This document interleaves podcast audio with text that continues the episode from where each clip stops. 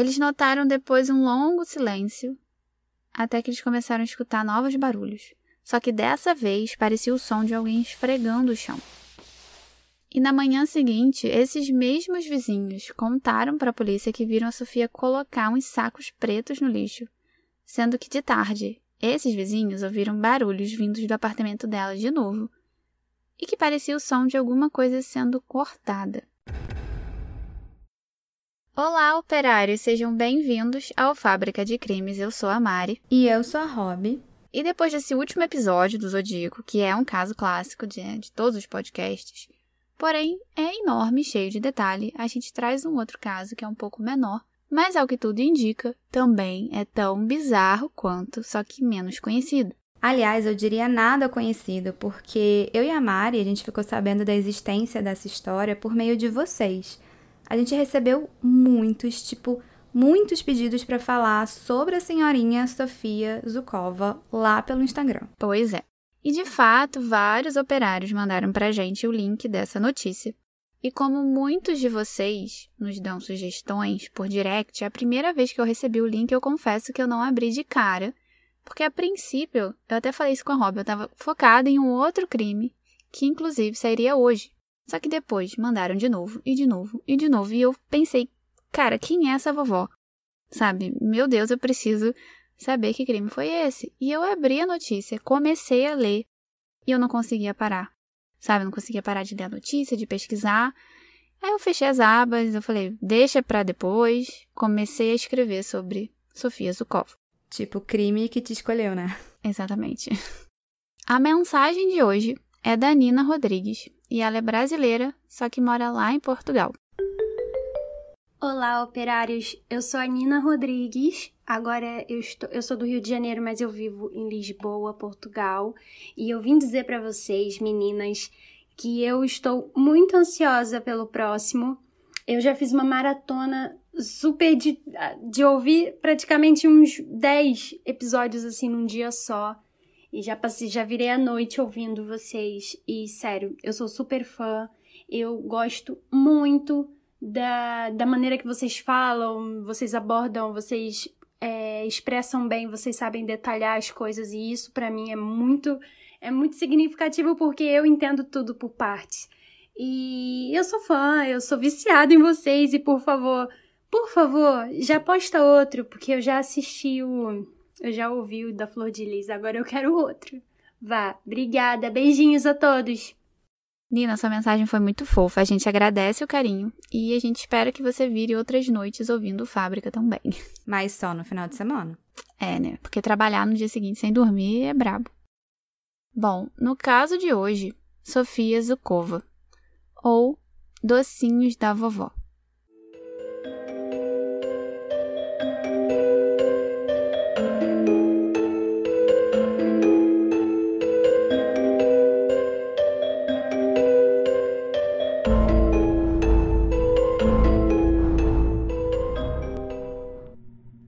Sabe aquela senhorinha de cabeça branca da sua vizinhança que às vezes oferece um docinho para as crianças? Hum, não.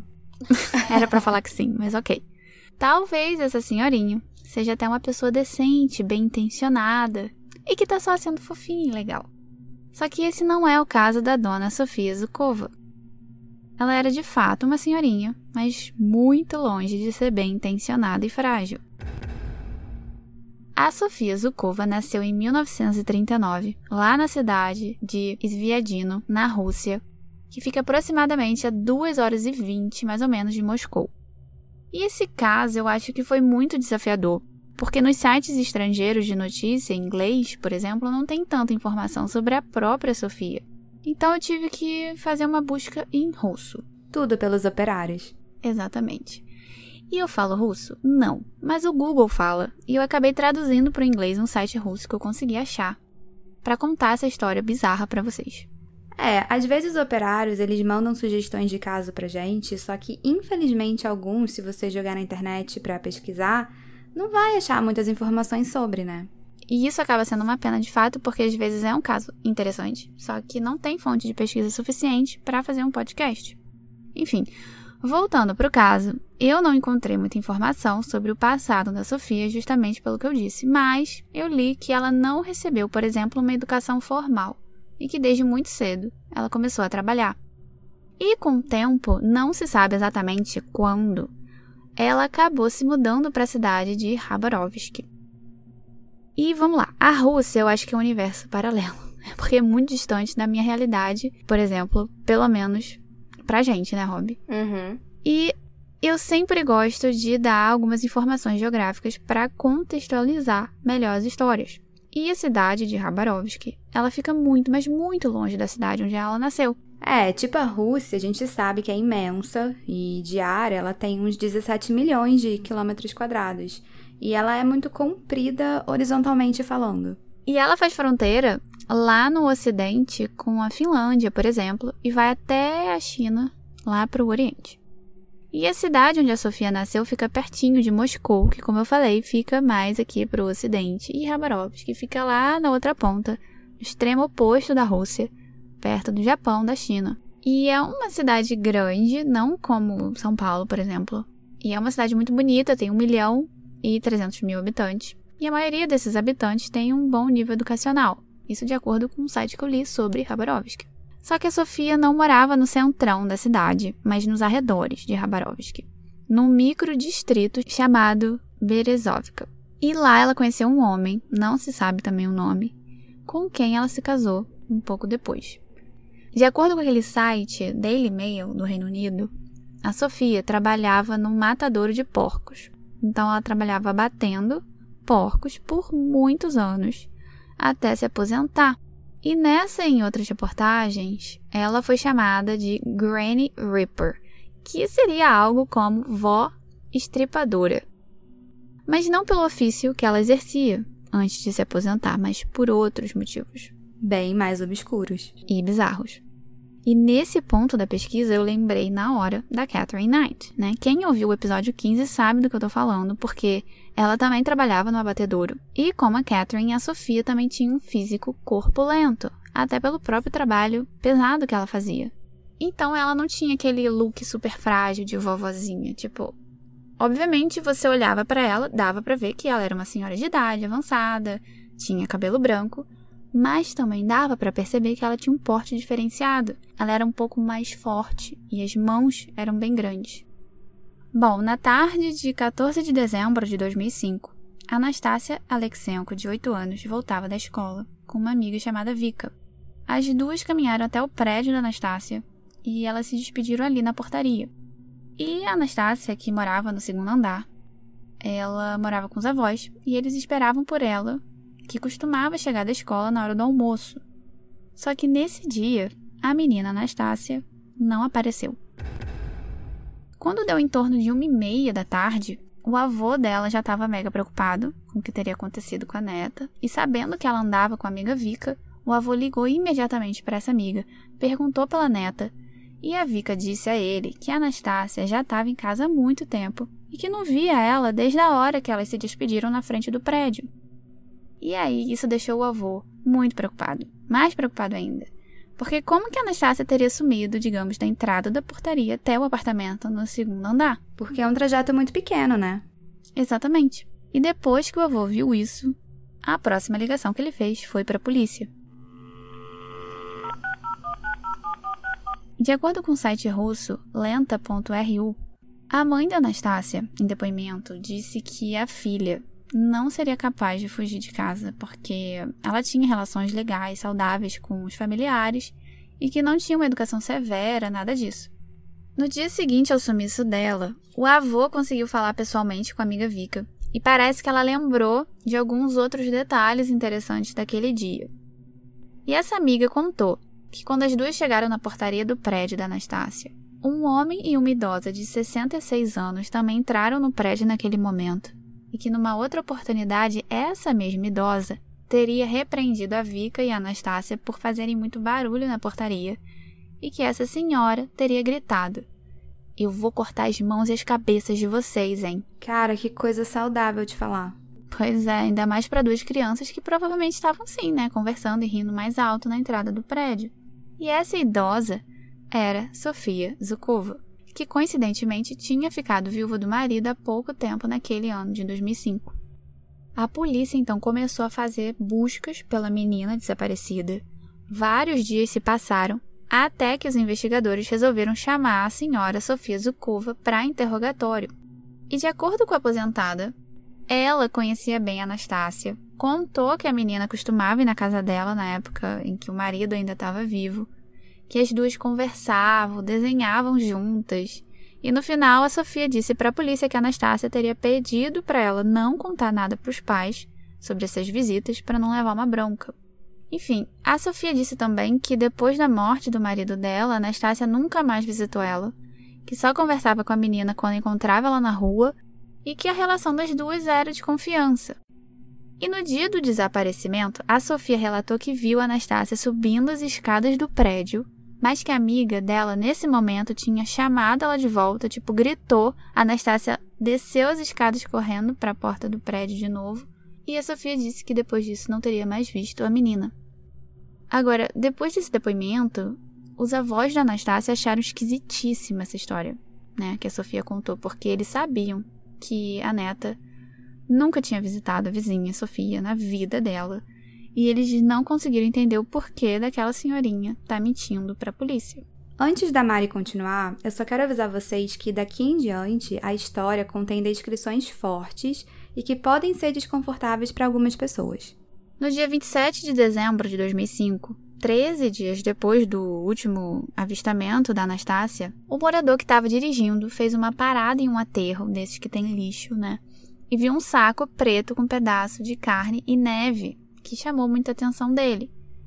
E ele decidiu levar esse saco para casa como comida para os cachorros. Ele já deveria ter feito isso algumas vezes antes, né? Só que dessa vez, quando ele chegou em casa, o homem percebeu que aquela carne era humana e ele correu para a polícia para reportar o que tinha acabado de encontrar. E nesse momento, a mãe de Anastácia foi chamada pela polícia para identificar os restos mortais achados nesse saco e sim, pertenciam à filha dela, Anastácia. E essa notícia correu à cidade de Rabarovsk, que todo mundo ficou chocadíssimo com o assassinato da menina só de 8 anos de idade mas a polícia não conseguiu prender ninguém. Depois desse assassinato sem solução, a vida da cidade foi voltando aos poucos ao normal. Com o passar dos anos, o caso da menininha foi ficando para trás. Até que em março de 2013, a Sofia, que agora já tinha uns 74, ela recebeu uma visita de uma parente de 77, chamada Nina Babenko.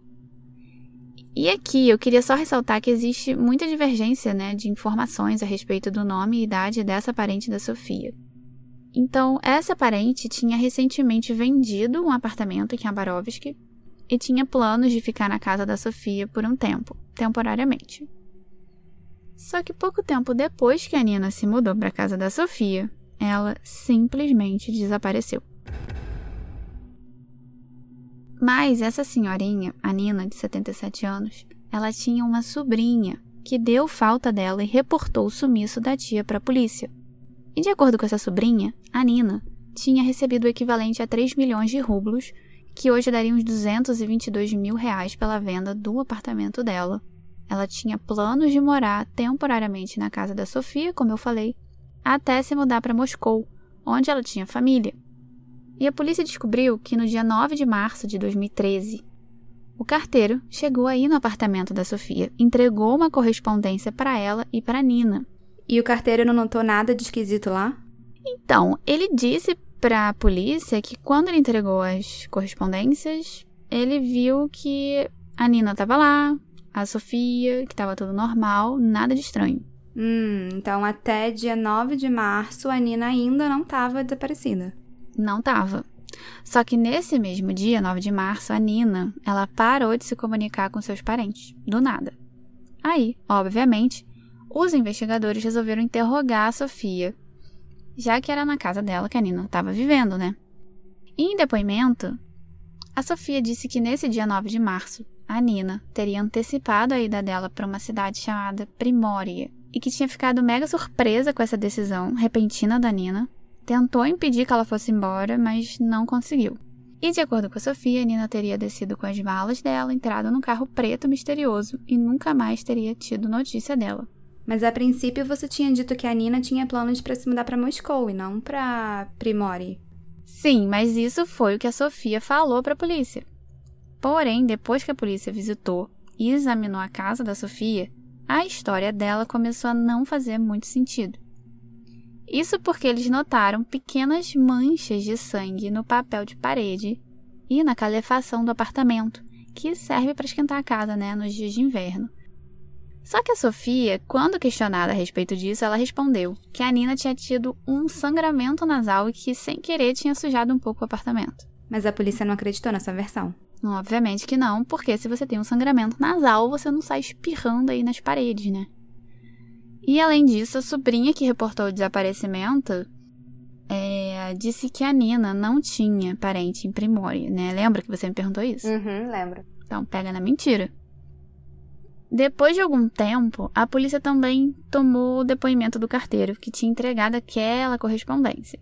Ele disse que um mês depois daquela correspondência, ele voltou no apartamento da Sofia para fazer uma nova entrega. E ela teria falado para ele que a parente dela tinha desaparecido, que ela tinha visto da janela a Nina entrar no tal carro preto misterioso e ir embora se mandassem nenhuma notícia. Só que o carteiro percebeu que a Sofia não tinha como ter visto o carro indo embora, porque o apartamento da Sofia não tinha nem janela que dava para a rua. E os vizinhos da Sofia também foram procurados pelos investigadores.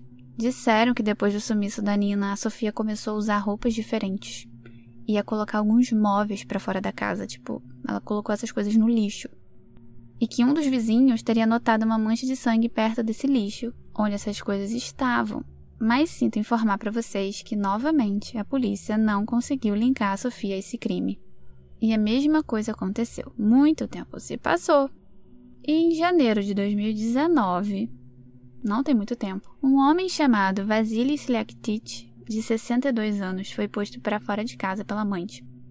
E aí ele ficou sem ter para onde ir. Só que ele lembrou que ele tinha uma amiga querida.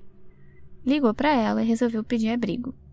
Só que essa amiga era Sofia Zukova, agora com 80 anos de idade. E a Sofia, muito caridosa, aceitou o amigo na casa dela. E em 28 de janeiro de 2019, ele desapareceu. E as pessoas do trabalho dele que notaram o sumiço primeiro, porque ele, depois da mudança, já começou a faltar no trabalho, faltou por muitos dias. E de novo, a polícia foi chamada para investigar o desaparecimento e colheu o depoimento dos vizinhos do primeiro andar, os que moravam bem embaixo da Sofia. E esses vizinhos prestaram um depoimento bem interessante. Eles disseram que por volta de duas horas da manhã, eles acordaram com umas batidas bem altas vindo do apartamento dela e que parecia o som de alguém batendo em alguma coisa, com alguma ferramenta. Só que não parou por aí, porque logo depois eles ouviram gemidos masculinos bem baixinhos vindos do apartamento da Sofia.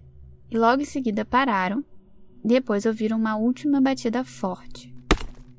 Eles notaram depois um longo silêncio, até que eles começaram a escutar novos barulhos. Só que dessa vez parecia o som de alguém esfregando o chão. E na manhã seguinte, esses mesmos vizinhos contaram para a polícia que viram a Sofia colocar uns sacos pretos no lixo, sendo que de tarde, esses vizinhos ouviram barulhos vindos do apartamento dela de novo e que parecia o som de alguma coisa sendo cortada. A polícia rapidamente linkou o sumiço do homem com a história contada pelos vizinhos de baixo. Alguns dias depois, algumas crianças, infelizmente, tiveram uma experiência bem traumatizante elas encontraram restos mortais perto da central de aquecimento desse prédio. E a polícia foi chamada. E ela ligou para a família do Vasily. Não ligou diretamente para a amante, mas sim para a ex-esposa dele, que acabou identificando que, de fato, aqueles restos mortais eram dele. Finalmente, depois disso tudo, a Sofia Zukova foi detida e, durante uma busca que fizeram no apartamento dela, a polícia encontrou sangue pertencente ao Vasily, inclusive na lâmina de um machado que ela tinha. E se isso já é bizarro, operários, continuem ouvindo porque o caso só piora. Sim, mas a Sofia não admitiu a culpa de cara. Ela disse que não conhecia o Vasily que eh, tinha visto ele bebendo na rua e que o sangue pertencia a Nina, que era uma parente que tinha vivido lá e vocês lembram, né? Por conta do sangramento, suposto sangramento nasal. Só que dessa vez a historinha dela não colou, porque, como eu disse, o DNA do Vasily foi encontrado no machado, né? E que estava na casa dela. Então a Sofia foi detida, enviada para um centro de detenção provisório, onde ela ficaria antes de ser julgada por suspeita de matar o Vasily. E nessa prisão, depois de alguns dias presa, ela deu uma outra versão para esse crime. Ela contou para a polícia que o Vasily foi até a casa dela, acompanhado de um outro homem para convidar ela para tomar um chá. E aí ela teria aceitado o convite, no que ele tentou estuprar ela. E aí o outro homem teria fugido e ela teria conseguido se defender batendo nele com um tal machado. Só que durante as investigações, a polícia começou a linkar outros crimes que tinham acontecido naquela área anos antes, né? Então eles revisitaram esses arquivos, né, dos crimes, falaram novamente com testemunhas e resolveram fazer uma busca na casa da Sofia de novo. Hum, já sei o que, que acharam. É, eles acharam resquícios de sangue debaixo do assoalho e na análise de DNA se descobriu que o sangue pertencia a Nina Babenco. E na prisão, é, a Sofia foi colocada numa cela com outras duas prisioneiras. E a princípio ela disse para essas mulheres que a polícia estava acusando ela de crimes que não tinha cometido, que tudo era um engano. Mas bastou um pouco mais de tempo para ela realmente se abrir para as companheiras de cela. E aqui eu sei que a gente já deu esse aviso, né, sobre o conteúdo ser sensível, mas eu reitero ele, então quem não quiser ouvir essa parte pode pular. Bom, a Sofia basicamente disse para essas mulheres que ela tinha matado o Vasily com uma machadada, desmembrado o corpo dele. Ela contou que também matou a Nina Babenko, desmembrou ela, assim como fez com a Anastácia Alexenko, de 8 anos. E ela costumava colocar um saco preto com esperança de que cães de rua comessem os restos mortais das pessoas. E essas prisioneiras, obviamente, contaram a confissão dela para a polícia. E depois disso, a Sofia não teve outra opção a não ser admitir os crimes. E teve uma simulação, rolou uma simulação do crime. Ele tem fotos da Sofia segurando o um machado nessa simulação. Ela demonstrou para os investigadores como que ela tinha matado cada vítima e onde tinha jogado os corpos, né? E assim, a cara de pau dela era tão grande que um tempo depois ela chegou a tentar retirar o que ela tinha confessado, alegando que tinha sido uma confissão sob pressão.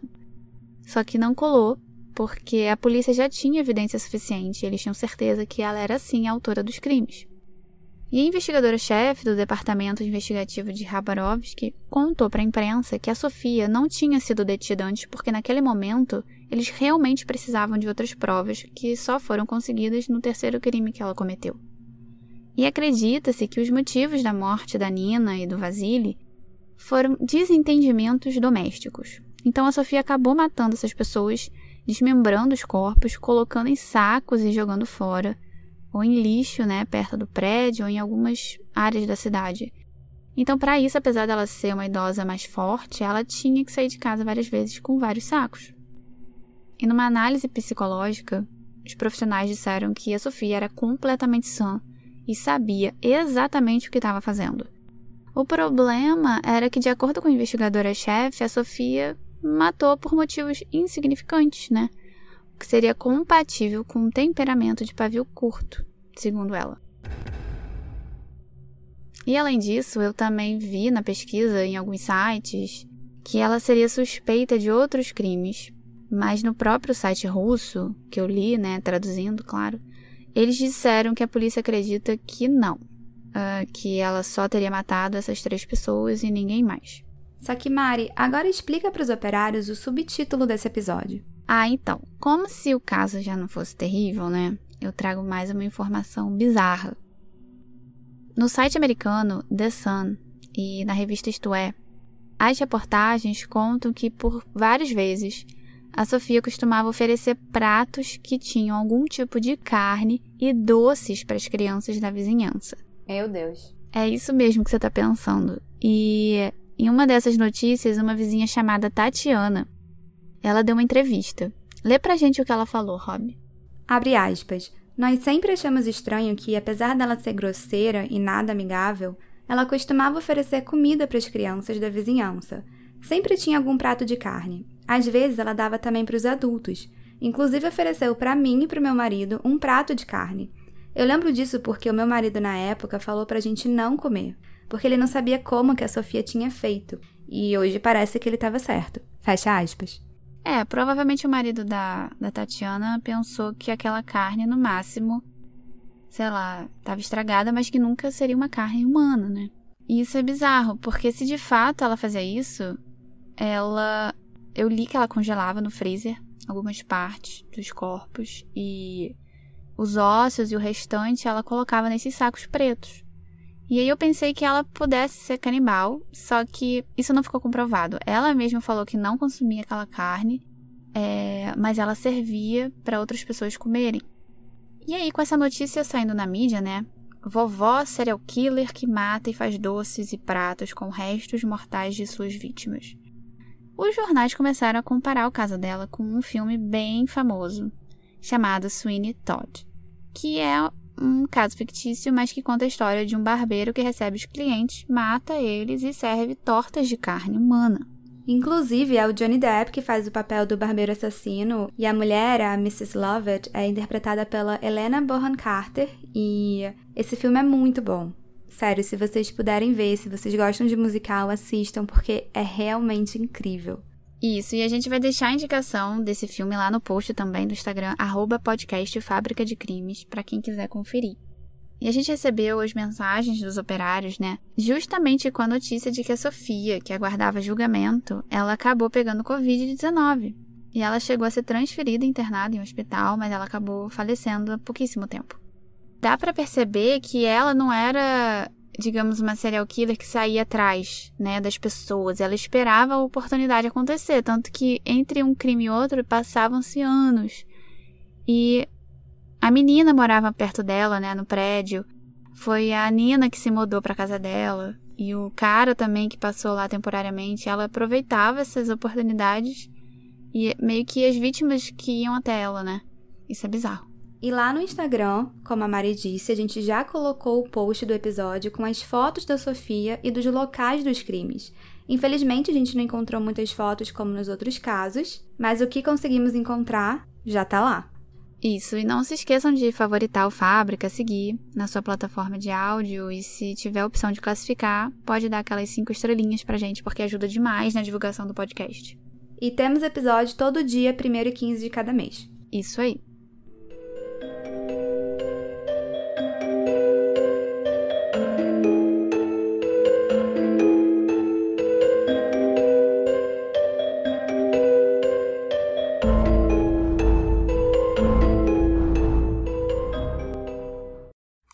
Amiga, está muito barulhento isso aí, hein?